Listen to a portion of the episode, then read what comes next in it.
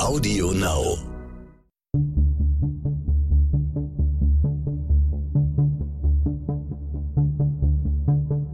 Wie überführt man einen Mörder? Warum werden Menschen zu Tätern? Und welche Abgründe können in jedem von uns stecken? Im Sterncrime-Podcast Spurensuche erzählen Ermittler und Spezialisten über ihre spannendsten Fälle und die Herausforderungen ihres Berufes. Alexander Stevens gehört zu Deutschlands bekanntesten Strafverteidigern und ist einem breiten Publikum auch als Bestsellerautor, TV-Anwalt und Podcast-Host bekannt. Seit über zehn Jahren vertritt er Mörder, Vergewaltiger, Bankräuber und sorgt mit seinen spektakulären Fällen immer wieder für bundesweites Aufsehen. Stevens beschäftigt sich gerade intensiv mit Mordfällen, die alle eines gemeinsam haben. Jemand wurde für die Tat verurteilt und behauptet, unschuldig zu sein. Wenn das zuträfe, sagt Stevens, würde der wahre Mörder unbehelligt bleiben und könnte so einen perfekten Mord begangen haben. Das ist heute unser Thema im Gespräch mit Alexander Stevens. Hallo Herr Stevens, schön, Sie wieder in unserem Podcast Sterncrime Spurensuche als Gast zu haben, bei Ihnen heute hier in der Kanzlei in München. Herr Stevens, Sie schreiben in Ihrem neuen Buch, dass wenn Sie Menschen kennenlernen, Sie meistens als erstes von denen hören, wie kann man Mörder nur verteidigen? Dann folgt die Frage, ob Sie schon mal einen Schuldigen frei bekommen haben. Was antworten Sie dann?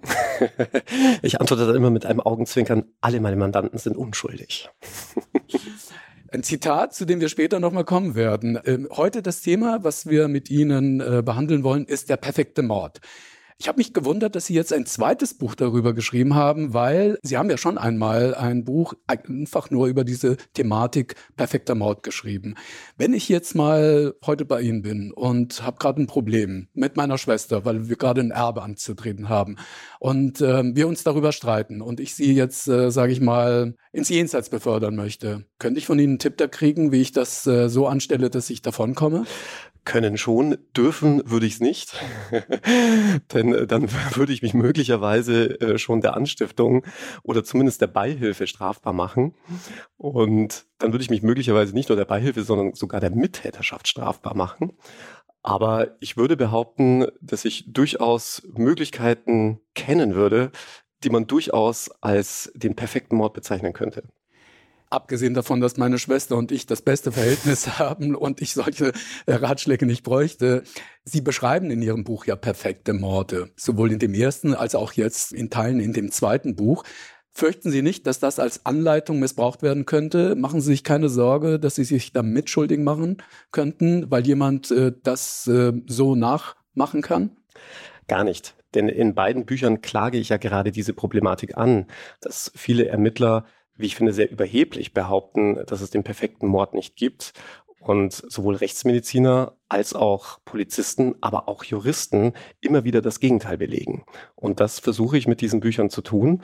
Und ich glaube, da braucht man auch nicht groß zwischen den Zeilen zu lesen, dass bei vielen der Fälle, die ich da schildere, ich so gar nicht einverstanden mit dem Outcome bin.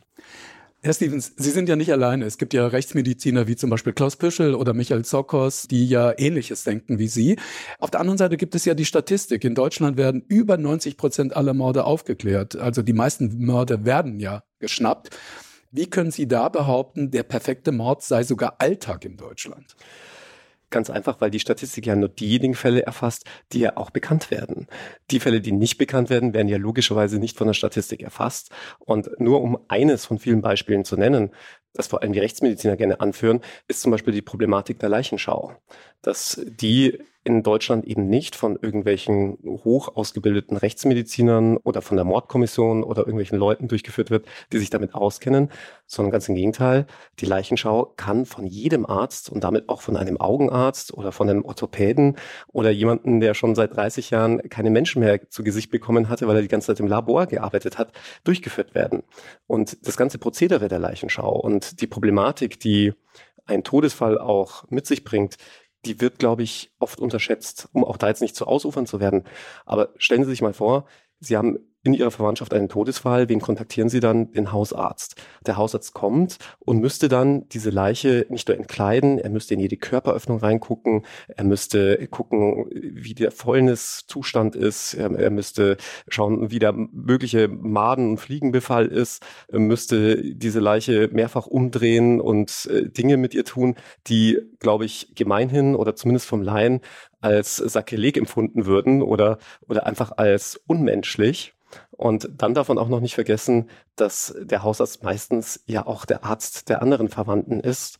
Und wenn ein Arzt dann immer gleich jemanden unter Generalverdacht stellen würde, würde das sich, glaube ich, auch in seiner Praxis schnell rumsprechen. Also auch das ist nochmal so ein, so ein Problem, dass, dass man sich letztlich eigentlich einen Freund ins Haus holt, der aber trotzdem sehr objektiv berichten soll. Also das sind alles schon so Probleme, die diese Leichenschau mit sich bringt, mal ganz abgesehen davon, dass viele gar nicht wissen, wie man eine ordentliche Leichenschau durchführt.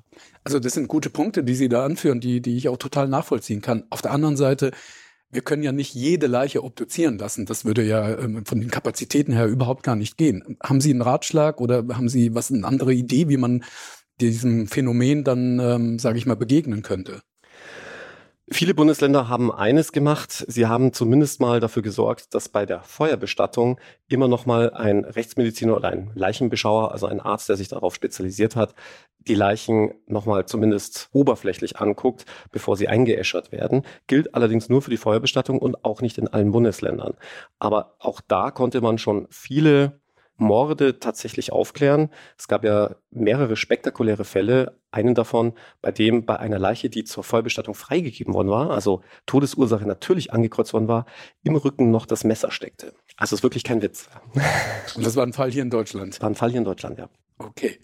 Als Sie Ihr erstes Buch herausbrachten, haben Sie daraus sogar eine Art mörderische Top-Ten-Liste erstellt von Morden, mit denen man als Täter oder Täterin davonkommen kann. Was ist da Ihre Nummer eins? Also meine Nummer eins ist und bleibt tatsächlich die Kreuzfahrt. Denn da geht es gar nicht so sehr darum, um die Leichenschau um hinzukommen, sondern dort haben sie gleich mehrere Faktoren, die schlimme Verbrechen begünstigen. Im Übrigen nicht nur Tötungsdelikte, sondern auch andere Delikte, die regelmäßig auf Kreuzfahrtschiffen vorkommen, nämlich Sexualdelikte, Diebstahlsdelikte und so weiter.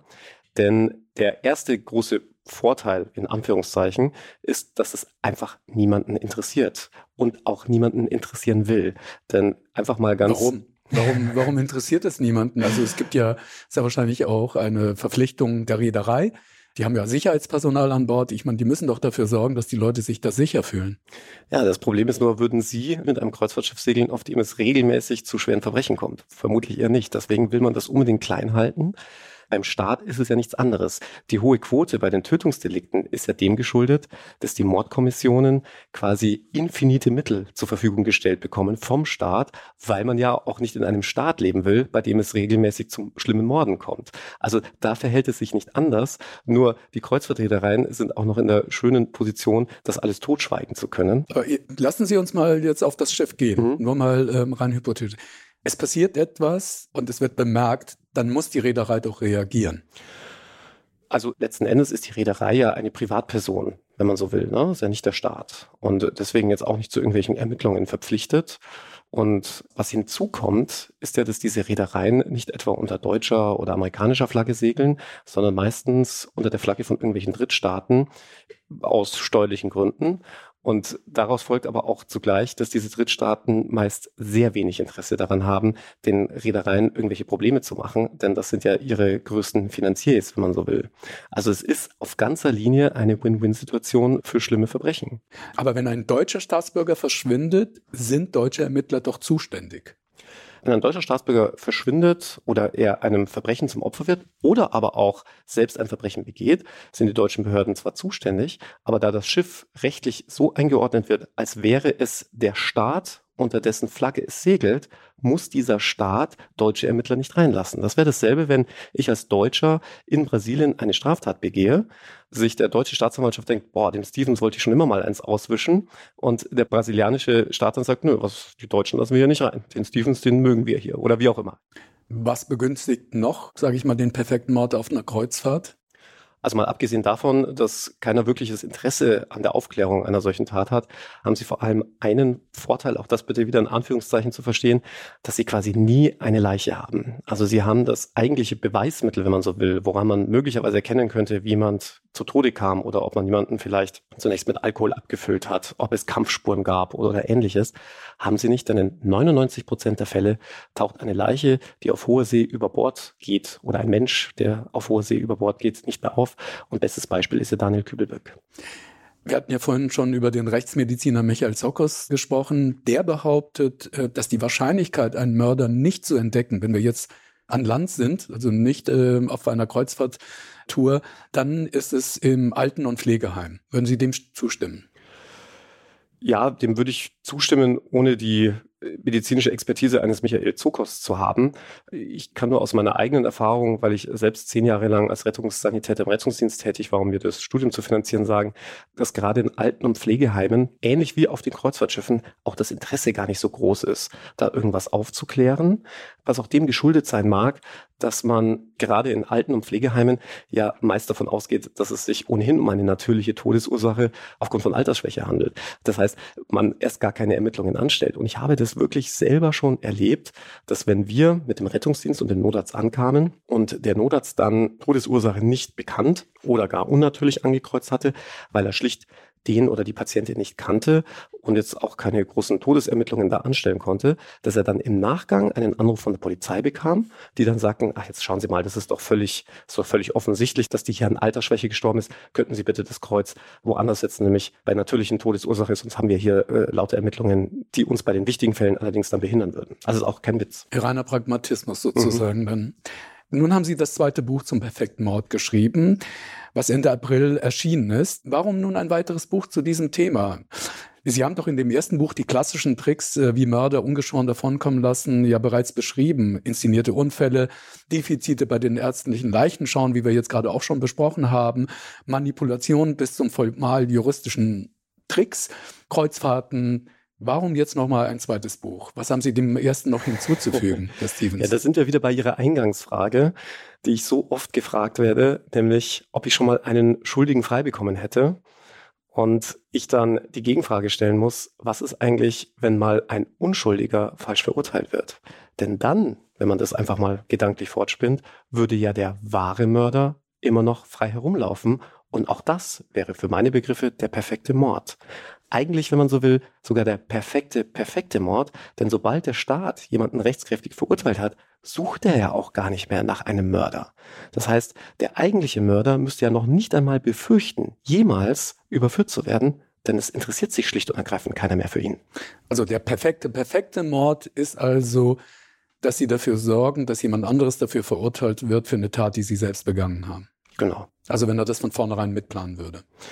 Denn im Unterschied zu dem Mord, der als solcher erst gar nicht entdeckt wird, muss man ja immer sein ganzes Leben lang Angst haben, doch noch irgendwann überführt zu werden. Man hat es ja in letzter Zeit jetzt auch immer wieder gehabt, dass nach 30, 40 Jahren aufgrund von DNA-Treffern oder Neuerungen in der Kriminalistik Täter überführt werden konnten und Mord verjährt in Deutschland zumindest ja nicht, sodass, und das haben mir auch einige Mordermittler bestätigt, ein Täter wirklich sein ganzes Leben lang immer mit dieser Angst lebt, also allein wenn er schon eine Sirene hört und sei es nur von der Feuerwehr oder vom Rettungsdienst, immer Angst hat, das gilt jetzt ihm, die Polizei steht vor der Tür. Und äh, mir die Mordermittler dann auch sagten, viele reagieren sogar regelrecht erleichtert, wenn sie dann verhaftet werden, weil diese Last dann von ihnen abfällt. Wenn allerdings jemand anderes für mich büßt, wenn sie diese Last nie haben. Gutes Beispiel. Was für Fälle haben Sie denn dieses Mal jetzt äh, in dieses Buch ähm, reingenommen? Also den perfekten, perfekten Mord, so wie Sie jetzt einmal schon beschrieben haben. Was gibt es denn sonst noch für weitere Aspekte? Ich habe ausschließlich Fälle genommen, bei denen jemand wegen Mordes verurteilt wurde, aber mit sehr guten Gründen, wie ich finde, behauptet, unschuldig zu sein und bin dann diesen Fällen nochmal nachgegangen und habe sie anhand der Akten nochmal aufgerollt. Dann lassen Sie uns doch vielleicht in einen dieser Fälle mal ein bisschen äh, reingehen. Der Fall, den wir ausgesucht haben jetzt für unsere Folge, trägt die Überschrift Mord ohne Leichen und gibt damit einen der spannendsten Aspekte Ihres Themas vor, nämlich wenn ein Mord geschieht und keine Leichen da sind. Schildern Sie uns doch bitte erstmal den Fall an sich und dann gehen wir nochmal speziell auf die Thematik ein, dass es keine Leichen gibt. Ja, spät nachts kommen zwei Männer auf eine Polizeidienststelle und melden Mutter und Tochter vermisst. Es stellt sich heraus, dass die beiden Männer der Ehemann, der aktuelle Ehemann der verschwundenen Mutter und Stiefvater ihrer Tochter ist, der andere der Ex-Mann und Vater der verschwundenen Tochter. Und man habe jetzt seit mehreren Stunden kein Lebenszeichen mehr von ihnen vernommen. Auf SMS würden sie nicht reagieren und man mache sich Sorgen. Die Polizei tut das, was sie immer machen muss in solchen Fällen. Die Männer erstmal unverrichteter Dinge zurückschicken, denn es gilt die alte Faustregel, in den ersten 24 Stunden tut die Polizei nichts, zumindest nicht bei Erwachsenen. Und in dem Fall war ja die minderjährige Tochter, sie war 16, in Obhut der Mutter, so dass man da einfach sagt, naja, wenn man erwachsen ist, kann man schlussendlich tun und lassen, was man will. Und Sorgen muss sich die Polizei erst dann machen, wenn man wirklich über längere Zeit nichts von denen hört. Aber man ahnt es bereits, auch nach 24 Stunden tauchen die beiden Frauen nicht mehr auf sodass äh, Ermittlungen angestellt werden, aber die verlaufen erstmal im Sande. Man kommt dann nicht wirklich weiter und sie tauchen auch nicht auf der Schule beziehungsweise auf der Arbeit auf. Gleichzeitig haben sie russische Wurzeln, sodass nicht auszuschließen ist, dass sie möglicherweise zurück nach Russland sind. Ähm, Aber die Reisepässe waren alle noch in der Wohnung? Reisepässe, Personalausweise waren in der Wohnung. Auch das Auto der Mutter war noch in der Tiefgarage geparkt. Letztlich war aber trotzdem nicht auszuschließen, dass es doch dazu gekommen war, vielleicht aufgrund eines Streits, dass sie weg waren. Auffälligkeiten in der Wohnung der Vermissten hat es nicht gegeben. Und eine Zeugin hatte sogar noch ausgesagt, dass sie die beiden Vermissten nahe eines Einkaufszentrums gesehen hatte. Sodass man auch Ermittlungen in die Richtung tätigen musste, dass möglicherweise hier Kidnapping eine Rolle spielt, also irgendeine Verschleppung eine Rolle spielen könnte. Wie war denn das Verhältnis zwischen der Mutter und der Tochter? Weil das spielte ja auch bei den Ermittlungen eine wesentliche Rolle, weil man ja Tagebücher fand von der Tochter äh, bei der Hausdurchsuchung, die ja auf ein schwieriges Verhältnis sehr hinwiesen. Ganz genau. Das Verhältnis zwischen Mutter und Tochter muss ziemlich angespannt gewesen sein. Das hat sich nicht nur aus diesen Tagebüchern ergeben, sondern vor allem auch aus Zeugenaussagen. Die Tochter wurde da wohl regelrecht drangsaliert so dass natürlich für die Polizei auch im Raum stand, dass möglicherweise Mutter und Tochter hier gegenseitig sich irgendwas angetan haben. Also entweder die Mutter der Tochter und dann abgehauen oder vielleicht sogar umgekehrt. Auch auffällig war für die Polizei, dass die Mutter nur zwei Wochen vor ihrem Verschwinden ihr Testament geändert hatte, und zwar zugunsten der Tochter. Ausschließlich zugunsten der Tochter, also nicht etwa zugunsten ihres aktuellen Ehemannes oder des Ex-Mannes oder sonst einer dritten Person, sodass möglicherweise ja auch hier das älteste Motiv der Welt, Habgier, eine Rolle gespielt haben könnte. Was können Sie denn über den Ehemann sagen? Wie reagierte er in den Tagen nach dem Verschwinden? Wie war das Verhältnis ähm, zu seiner Stieftochter und äh, zu seiner Ehefrau?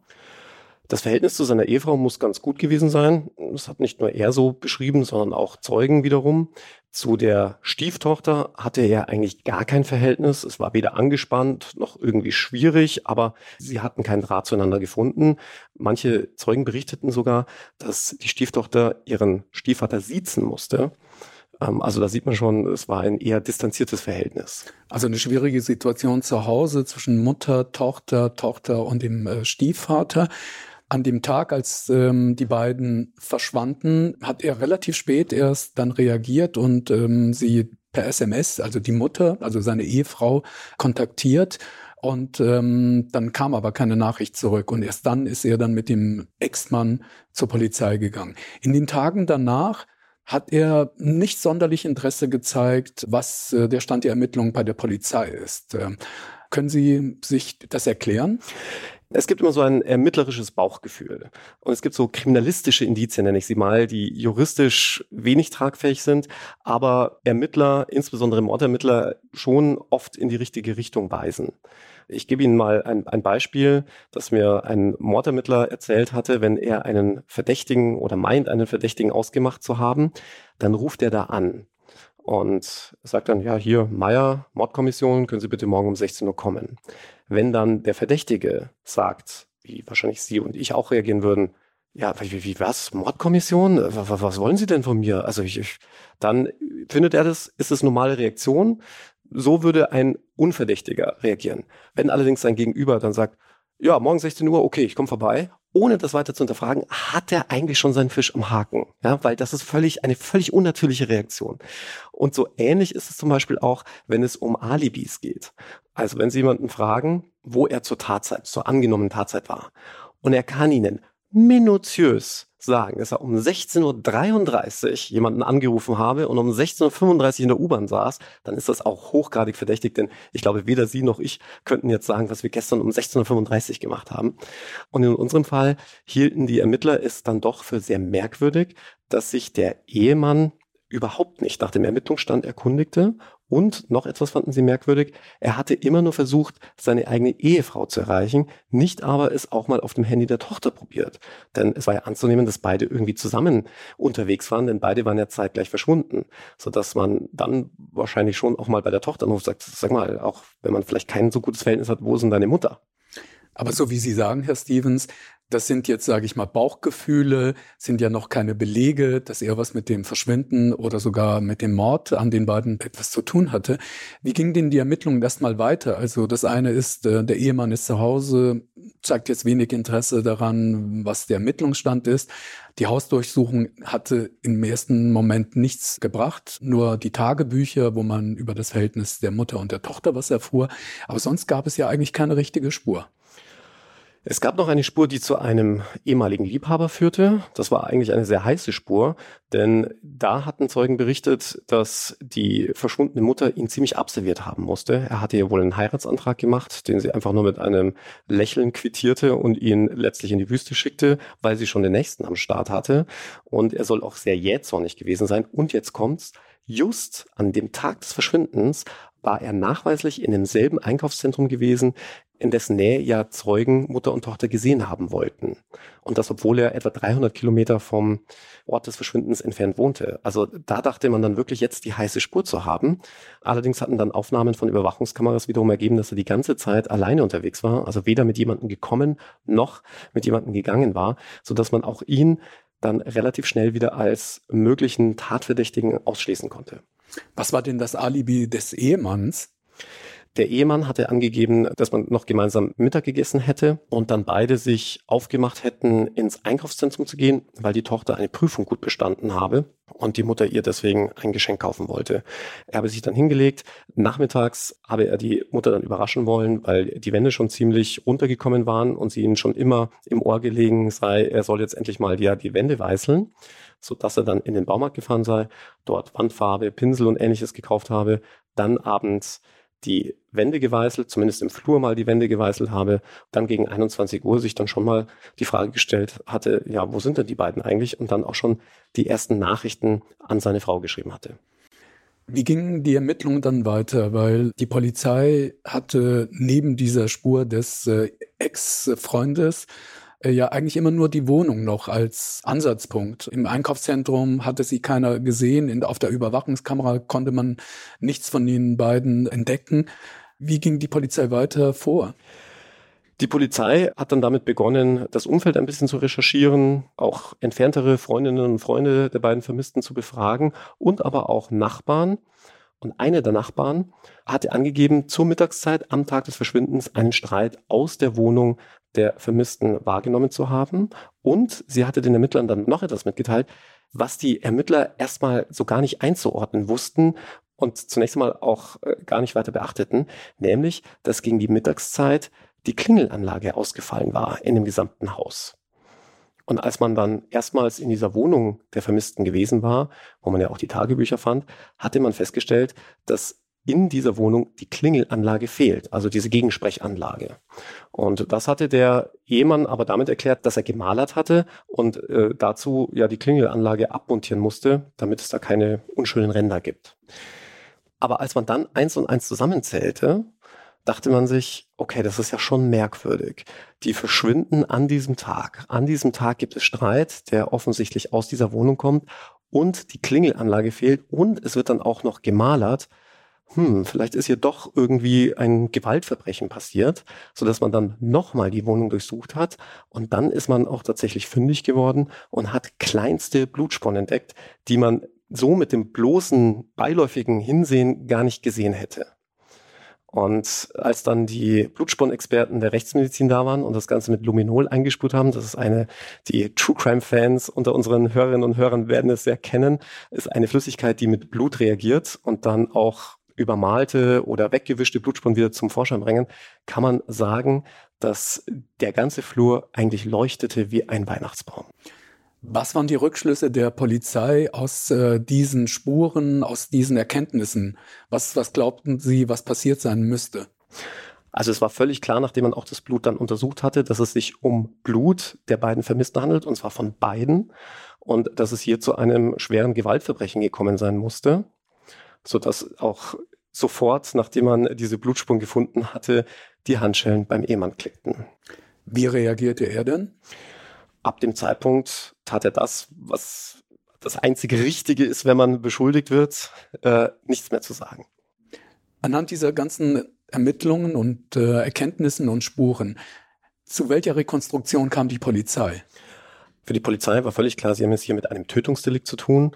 Ein Tötungsdelikt, das durch wohl stumpfe Gewalt gegen den Kopf erfolgt sein musste. Das war deren plausibelste Erklärung. Doch ab diesem Zeitpunkt lief dann alles wieder in die andere Richtung. Man wird sich ja vielleicht jetzt auch die Frage stellen, naja, also wir reden hier über den perfekten Mord, der scheint ja mehr als überführt zu sein. Das Problem war nur, für alles gab es eine relativ logische Erklärung. Schon damit angefangen, warum der Ehemann bei der Tochter nie angerufen hatte. Das hat er darauf zurückgeführt, dass er schlicht und ergreifend gar kein Verhältnis zu ihr hatte. Und er dann auch noch sagte, naja, der eigentliche Vater, der Ex-Mann, hat ja auch ständig bei der Tochter angerufen. Da reicht es ja, wenn der da anruft. Auch zumindest nicht unplausibel. Mhm. Und was die Blutspuren anging, da musste der Blutspurenexperte einräumen, dass man zum einen nicht sagen konnte, wie alt diese Blutspuren waren. Die hätten auch schon Jahre zuvor dort an die Wand hinkommen können. Und zum anderen war es nicht so viel Blut, das man gefunden hatte, das zwangsläufig auf ein Tötungsdelikt hingewiesen hätte. Also die Menge an Blut hätte man auch mit starken Nasenbluten erklären können. In beiden Fällen. In beiden Fällen. Was ungewöhnlich gewesen wäre, wenn es an einem Tag beiden passiert wäre. Aber da man nicht erklären konnte, äh, wie alt die Spuren sind, die Blutspuren, hätte das eine vor drei Jahren sein können und das andere vor, vor drei Monaten. Absolut. Und dann muss man sich fragen, reicht das, um jemanden wegen eines Tötungsdeliktes für Jahre, wenn nicht sogar lebenslang wegzusperren? Es gab aber auch noch eine andere Erkenntnis, die die Polizei hatte. Im Rahmen ihrer Ermittlungen kam sie dann irgendwann zu dem Punkt oder bekam sie heraus, dass der Beschuldigte Sachen weggefahren hatte. Ganz genau. Man hatte anhand von Lichtbildern, die man sich in Fotoalben angeguckt hatte, festgestellt, dass sich in der Wohnung irgendwann mal auch Teppiche befunden haben müssen und hat dann im Rahmen der groß angelegten Suche nach den möglichen Leichen, vor allem in umliegenden Wäldern, Wiesen und Feldern auch nach Teppichen gesucht und wurde dann sogar fündig. Man hat dann just diese Teppiche gefunden, die in der Wohnung waren, auch mit Blutanhaftungen. Und zwar in einem Wald gar nicht so unweit der Wohnung entfernt. Aber auch dafür hatte der Ehemann dann wiederum eine Erklärung, ob die jetzt sehr plausibel ist oder nicht, sei mal dahingestellt. Er sagte, diese Teppiche habe er weggefahren, weil sich die darauf befindlichen Blutspuren, es waren dann aber auch nicht so viel Blut, als dass man auch da hätte sagen können, ja, hier muss es ganz sicher zu einer Tötung gekommen sein. Nicht einfach nur weggeschmissen, sondern da äh, an diesen Waldrand gefahren, weil sich dort ein Asylantenheim befände und vielleicht dann noch irgendjemand anderes Gebrauch oder Bedarf für diese Teppiche habe. Aber ist es nicht etwas merkwürdig, dass überall in der Wohnung Blut ähm, zu finden ist? Also im Badezimmer, im Wohnzimmer, im Gang äh, mit diesem Teppich? Das macht ihn doch schon sehr, sehr verdächtig. Macht ihn verdächtig, aber dann auch nochmal die Frage, reicht das, um zwar nicht mit letzter Sicherheit, aber ich sage jetzt mal mit überwiegender Wahrscheinlichkeit, was ja für eine Verurteilung notwendig wäre, zu sagen, dass es hier definitiv zu einem Tötungsdelikt gekommen sein muss. Ich meine, es wären ja auch zig andere Varianten denkbar. Zum Beispiel, dass es zu einem handfesten Streit gekommen ist. Zum Beispiel zwischen Tochter und Mutter, die sich ja nachweislich ständig gestritten haben und nicht mochten. Oder aber der Ehemann ist ausgeflippt, hat seine Frau geschlagen und äh, vielleicht ist sie im Zuge dessen zum Beispiel direkt an die Klingelanlage gekommen, hat sich dort den Kopf gestoßen, wurde vielleicht dort sogar tödlich verletzt, dann wäre es ja, was die Tötung angeht, ein Fahrlässigkeitsdelikt, also nicht mit Vorsatz passiert. All das muss man ja dann in Erwägung ziehen. Und dann gibt es ja auch immer noch die Möglichkeit, dass es sich wirklich alles um alte Spuren handelt und die beiden Frauen einfach nur verschwunden sind, um zum Beispiel ein neues Leben anzufangen in Russland. Das ist natürlich das Problem für die Polizei. Es gibt keine Leichen, man weiß nicht, wo die beiden sind. Und der Mann gesteht nicht. Er sagt, er war es nicht, wie ging der Prozess dann weiter? Die Staatsanwaltschaft hat den Mann dann tatsächlich angeklagt. Allerdings gestaltete sich der Prozess sehr schwierig, insbesondere für das Gericht, denn ohne handfeste Beweise war es natürlich schwierig, da zu einer Entscheidung kommen zu können. Und das größte Problem waren in dem Fall die fehlenden Leichen. Denn äh, um von einem Mord auszugehen, ist erstes und wichtigstes Kriterium, so profan das jetzt klingen mag, dass jemand tot ist. Und das müssen Sie auch erstmal beweisen. Das können Sie in der Regel nur dann beweisen, wenn Sie auch die Leichen haben. Und dann kommt noch hinzu, dass ja auch ausschlaggebend ist dafür, ob ich jemanden wegen eines vorsätzlichen Tötungsdeliktes, also wegen Totschlags oder Mordes verurteile, dass ich auch nachweisen kann, dass jemand vorsätzlich getötet wurde und es nicht etwa ein dummer Unfall war oder möglicherweise ein Suizid. Und das kann man ganz häufig auch wiederum nur anhand der Leichen nachweisen. Im Übrigen auch den Unterschied zwischen Mord und Totschlag. Denn wenn Sie jemanden heimtückisch töten und damit eines der Mordmerkmale erfüllen, dann nutzen Sie die Arg- und Wehrlosigkeit aus. Das bedeutet, Sie haben zum Beispiel ein Messer im Rücken stecken. Das lässt zumindest mal die Vermutung zu, dass sich jemand eines Angriffs gar nicht versah in dem Moment, in dem zugestochen wurde. Umgekehrt, wenn Sie in der Leiche lauter Abwehrverletzungen an den Händen, an den Armen finden, dann wird man wohl davon ausgehen, dass der Täter dem Opfer offen in feindseliger Willensrichtung gegenübertrat und dann man wohl nicht mehr von Heimtücke reden kann. Also all das sind Probleme, mit denen sich das Gericht dann auseinandersetzen musste. Es gab hier noch ein anderes Problem. Es gab kein Motiv. Auch das, denn für die Ermittler ist der erste Ansatz, überhaupt einen Verdächtigen auszumachen, meistens das Motiv. Es gibt ein geflügeltes Sprichwort bei den Ermittlern, das heißt Follow the Money, folge dem Geld. Also immer wenn jemand stirbt, guck mal nach, wer profitiert von dem Tod. Und das hatten wir in diesem Fall nicht. Denn die beiden Eheleute lebten in Gütertrennung und das Testament, wie eingangs erwähnt, wies ja ausschließlich die Tochter als Begünstigte aus. Das heißt, der Ehemann hat überhaupt nichts davon und Zeugen berichteten ja übereinstimmend davon, dass die Ehe jetzt auch nicht irgendwie problematisch gewesen wäre, dass es da viel Streit gegeben hätte oder eine neue Frau oder es gibt ja viele Motive, dann jemanden loswerden zu wollen. Aber all diese Motive konnte das Gericht nicht ausmachen. Zu welchem Urteil kam das Gericht? Ja, sehr zur Überraschung aller Prozessbeteiligten, weil er die Staatsanwaltschaft wegen Mordes angeklagt hatte, die Verteidigung auf Freispruch plädiert hatte, ist das Gericht so eine Art Mittelweg oder Mittellösung gekommen, denn es hat den Ehemann dann nicht wegen Mordes, sondern nur wegen Totschlags in zwei Fällen, also das Gericht ging davon aus, dass zwei Menschen getötet worden waren, zu insgesamt 14 Jahren Freiheitsstrafe verurteilt, was, und das muss man jetzt an der Stelle schon betonen, sehr, sehr milde wäre, würde man hier den echten Täter vor sich sitzen haben, also einen Schuldigen, denn immerhin sind zwei Menschen tot und hier von einem Totschlag auszugehen, möglicherweise schwierig.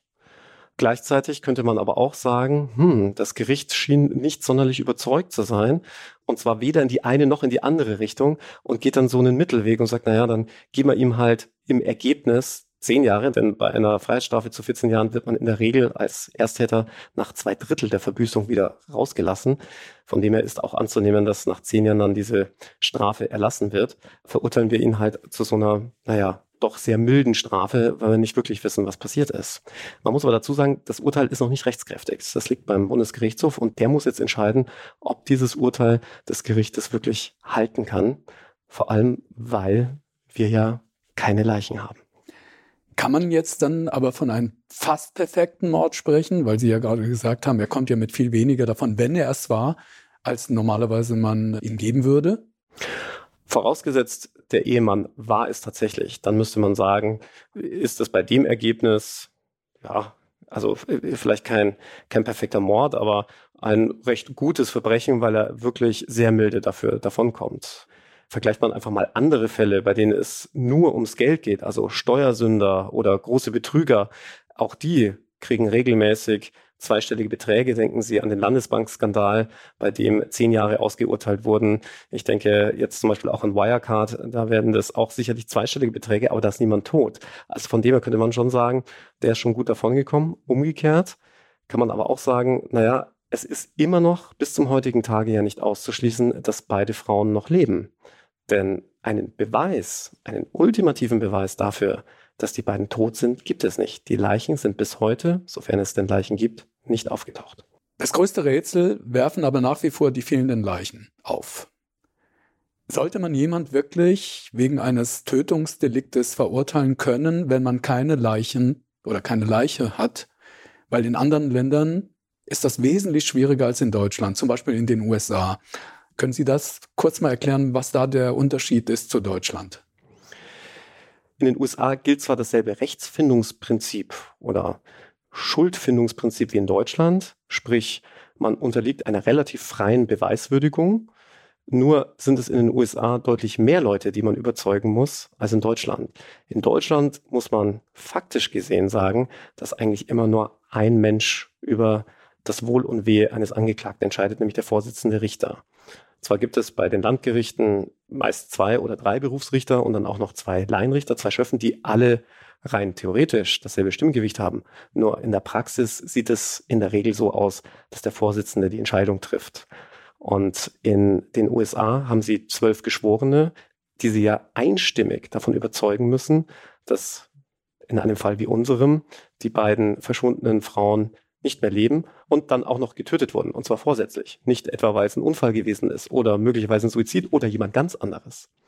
Und damit tun sich Staatsanwälte im angloamerikanischen System deutlich schwerer, jemanden anzuklagen, bei dem sie keine Leichen haben. Denn die Leiche ist der, das ultimative Beweisstück. Ohne der Leiche haben sie, wie eingangs erwähnt, noch nicht mal den Beweis, dass jemand tot ist und sie wissen auch nicht, wie jemand getötet wurde. Und deswegen würde ich schon sagen, wenn ein Täter es schafft, Leichen zu beseitigen, so dass sie für immer und ewig verschwinden, wird sich jedes Gericht, auch ein deutsches Gericht, extrem schwer tun, jemanden zu verurteilen. Und das sieht man vor allem auch in diesem Fall. Weil wir jetzt gerade bei den USA sind, ähm, wir hatten in unserem Vorgespräch ja darüber gesprochen, dass Sie sich mit der Read-Methode ja sehr stark auseinandergesetzt haben in den USA. Können Sie mal kurz erklären, was diese Methode ist und wie sie zur Anwendung kommt? Die Read-Methode ist eine Vernehmungstechnik, die hier in Deutschland verboten ist, gehört zu den verbotenen Vernehmungsmethoden, weil sie letztlich der Folter ähnelt. Bei der Read-Methode wird die klassische Good Cop, Bad Cop Masche angewandt, nur mit dem Unterschied, dass man dem Verdächtigen oder dem zu Vernehmenden sehr stark unter Druck setzt und ihm aber dann immer wieder entgegenkommt und ihm wahrheitswidrig in Aussicht stellt, dass das Ganze jetzt ganz schnell vorbei sein kann, wenn er denn nur das sagt, was die Ermittler von ihm hören wollen. Und dann werden dem Verdächtigen Alternativhypothesen präsentiert. Also zum Beispiel, ja, wir können das total verstehen, wenn Sie Ihre Mutter umgebracht haben. Äh, vielleicht war ja bestimmt Notwehr. Sie sind ja bestimmt immer von ihr misshandelt worden. Und wenn dann irgendwann der Verdächtige sagt, ja, ja, so war's, dann schnappt die Falle zu. Denn dann wissen die Ermittler, okay, wir haben jetzt definitiv den Täter, jetzt müssen wir nur noch den Mord nachweisen, wie das Ganze abgelaufen ist. Gleichzeitig denkt der Verdächtige, jetzt wo er alles gesagt hat, kann er wieder gehen, was natürlich nicht der Fall sein wird. Und damit kommt es ganz häufig auch zu falschen Geständnissen, denn die werden so hart unter Druck gesetzt, dass sie am Schluss alles sagen werden, was einem die Ermittler ja letztlich vorgeben um aus dieser Situation rauszukommen. Also Sie hatten ja im Vorgespräch ja gesagt, das ist ja wie Folter, als würde, als würde jetzt jemand gefoltert werden. Ne? Genau. Dann will man einfach nur, dass es aufhört. Und dann unterschreibt man solche Sachen auch. Und kommt immer wieder vor. Und ich finde, das perfekte Beispiel, um das mal wirklich live zu sehen, ist die Netflix-Serie Making a Murderer. Da wird das schulbuchmäßig durchgeführt. Warum machen das die amerikanischen ähm, Ermittler? Was setzt die selbst so unter Druck, dass sie dann zu solchen Methoden greifen? Der Grund ist ganz einfach. Mehrere Befragungen von Mordermittlern, aber auch von Gerichten und Staatsanwälten hat ergeben, dass man sich viel leichter tut, jemanden zu verurteilen oder auch anzuklagen, wenn es ein Geständnis gibt. Denn gerade bei den Tötungsdelikten bleiben nicht selten viele Fragen offen, siehe auch dieser Fall hier. Und wenn Sie dann jemanden haben, der das auch noch gesteht, dann ist das vielleicht auch so eine Gewissensfrage, dass man weiß, okay, das ist definitiv der Richtige. Ich kann Ihnen da noch einen anderen Fall aus der Praxis schildern. Da hat es einen Mord an einen reichen Manager gegeben, den man wohl wegen seines Autos ermordet hatte. War ein teures Auto. Und relativ schnell hatte man einen Verdächtigen ausgemacht, weil sein Handy in der Funkzelle zur Tatzeit eingeloggt war. Man hatte die Tatwaffe bei ihm gefunden. Man hatte auch das Auto bei ihm gefunden. Und er hatte auch schon im Vorfeld Leichensäcke bei eBay bestellt gehabt. Also wenn man so will, es war völlig klar, dass das der richtige Mann sein musste. Und in der Gerichtsverhandlung, als ihn dann der Richter fragte, wollen Sie sich zur Sache äußern? Und der Mann aufstand und dann vor dem versammelten Gerichtspublikum sagte, ich war es nicht, ging schon so ein Raunen durch das Publikum, wo sie sagten, naja, das ist zwar, der ist zwar so überführt, aber wenn er sich bei der Beweislage noch hinstellen kann und sagen, er ist unschuldig, vielleicht ist ja doch irgendwas dran. Herr Stevens, wir haben jetzt gerade über die Praxis in Amerika gesprochen. In England galt sogar über Jahrhunderte hinweg der Grundsatz, dass es ohne eine Leiche überhaupt keinen Mordprozess geben kann. Wissen Sie, wie, wie, wie, diese, wie, wie es dazu kam, zu diesem Grundsatz? Ja, das ist nicht nur eine Anekdote, sondern ein wahrer Fall. Die Engländer hatten sich nämlich da ihr Grab, wenn man so will, selbst geschaufelt. Denn Ende des 17. Jahrhunderts war ein Mann verschwunden gewesen. Und relativ schnell hatte man drei Tatverdächtige ausgemacht, denen man unterstellte, sie haben diesen Mann aus Habgier ermordet. Und sie wurden dann in einem relativ schnellen Gerichtsprozess für schuldig befunden und dann erhängt. Dummerweise tauchte der angeblich Ermordete zwei Jahre später wieder auf quicklebendig. Und ab diesem Zeitpunkt haben sich die Engländer wohl dann gedacht, oh, wir sollten vielleicht nicht zu vorstellen urteilen, wenn es vermeintliche Morde ohne Leichen gibt. Sehr gut. Jetzt kommen wir nochmal zu Ihrem Fall, damit wir den schön abschließen können. Der Mann hat für alles eine Erklärung, haben Sie gesagt. Er ist trotzdem jetzt verurteilt worden. Die Entscheidung der nächsthöheren Instanz über die Richtigkeit des Urteils steht jetzt noch aus. Ich gehe jetzt mal davon aus, dass dieser Mann ein Mandant Ihrer Kanzlei oder Ihrer Partnerkanzlei ist. Was glauben Sie denn, was wirklich passiert ist? Das ist natürlich eine Frage, die ich nicht beantworten darf. Und ähm, das geben Sie mir Hypothesen, weil wir reden ja über den perfekten Mord. Wir wollen das ja Ganze nochmal abschließen unter dem Aspekt, ähm, kann es hier einen perfekten Mord gegeben haben? Weil wenn er ihn begangen hat, dann wäre es momentan kein perfekter Mord, weil er sitzt. Ich kann Ihnen die Hypothesen nennen, die die Verteidigung in den Raum stellt. Äh, Hypothese eins ist, dass die Frauen freiwillig verschwunden sind, freiwillig ein neues Leben beginnen wollten, zurück nach Russland sind. Und man weiß ja auch, dass die, ich sage jetzt mal, deutsch-russischen Beziehungen nicht die besten sind. Ob die vielen Anfragen, die die Ermittler an die russischen Kollegen gestellt haben, dann wirklich, ich sage jetzt mal, vorzugsweise bearbeitet werden, sei jetzt mal dahingestellt. Ebenso wäre möglich, dass es aufgrund dieses sehr schlechten Verhältnisses zwischen Mutter und Tochter, bei dem es auch immer wieder zu Handgreiflichkeiten gekommen war, eine von beiden möglicherweise hier ein Gewaltverbrechen begangen hatte und dann daraufhin untergetaucht ist. Dann wäre es der perfekte Mord für, sage ich mal, eine der beiden Frauen und Ganz genau. es würde ein Unschuldiger im Gefängnis sitzen. Eine weitere Hypothese wäre auch, dass das Ganze ein dummer Unfall war. Sprich, es hat diesen Streit tatsächlich gegeben, den die Nachbarin gehört hat. Und im Zuge dieses Streites mag es vielleicht auch zu Gewalttätigkeiten gekommen sein, vielleicht auch beidseitiger Natur. Man darf nicht vergessen, dass die Dunkelziffer häuslicher Gewalt gegenüber Männern relativ hoch ist. Ja, also es sind nicht nur Frauen, die unter häuslicher Gewalt leiden, dass es dann möglicherweise im Zuge eines Schlages ins Gesicht zu einem Sturz kam und man infolge des Sturzes dann vielleicht sogar auch verstorben ist. Man weiß es nicht. Und dann wäre man zum Beispiel auch nicht bei einem vorsätzlichen Tötungsdelikt. Dann würde sich die Tat ganz anders darstellen. Und genauso wäre weiterhin möglich, dass auch jemand ganz anderes der Täter ist. Immerhin gab es eine Zeugin, die die beiden Frauen nach der angenommenen Tatzeit noch nahe des Einkaufszentrums gesehen haben will. Das kann man ja nicht so ohne weiteres unter den Tisch kehren. Das heißt auch da jemand, der den perfekten Mord begangen hat oder geplant hat und dafür sitzt der Ehemann aber im Gefängnis. Genau. Und wäre der Ehemann tatsächlich der Täter und hätte hier vorsätzlich beide Frauen umgebracht, dann muss man sagen, wäre das Ergebnis, das er vor Gericht erzielt hat, so falsch das jetzt klingen mag, ziemlich gut. Herr Stevens, ähm, bis wann rechnen Sie denn mit einer Entscheidung der nächsten höheren Instanz, in dem Fall des Ehemanns? Avisiert ist jetzt mal der Monat Mai. Manchmal kann es auch ein bisschen länger dauern bei den hohen Richtern, aber ich denke, zwischen Mai und Juni dürfte mit einer Entscheidung zu rechnen sein.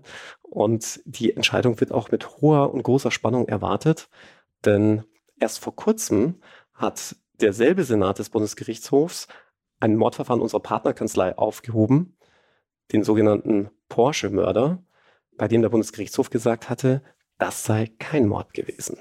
Für alle, die jetzt nicht wissen, worum es in dem Porsche-Mord geht, müssen Sie jetzt nur kurz erklären, worum es da ging. Bei dem Porsche-Mord hatte man einen erschossenen Mann am Steuer eines Porsches gefunden, daher auch der griffige Name Porsche-Mord.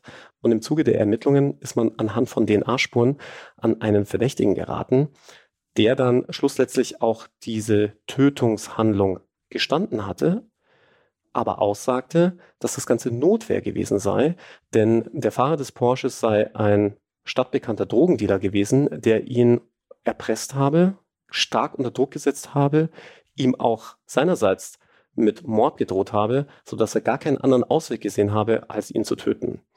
Und da hat der Bundesgerichtshof gesagt, das hätte in dem Urteil berücksichtigt werden müssen und deshalb sei es möglicherweise doch kein Mord. Wir sind natürlich sehr auch sehr gespannt, ähm, wie die nächste höhere Instanz in, in, Ihrem Fall und in dem Fall, den Sie jetzt im Buch beschrieben haben, äh, entscheiden wird.